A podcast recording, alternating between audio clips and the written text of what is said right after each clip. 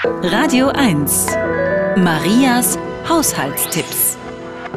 Schwarze Seide behält ihren Glanz, wenn sie nicht in Wasser, sondern schwarzen Tee gewaschen wird.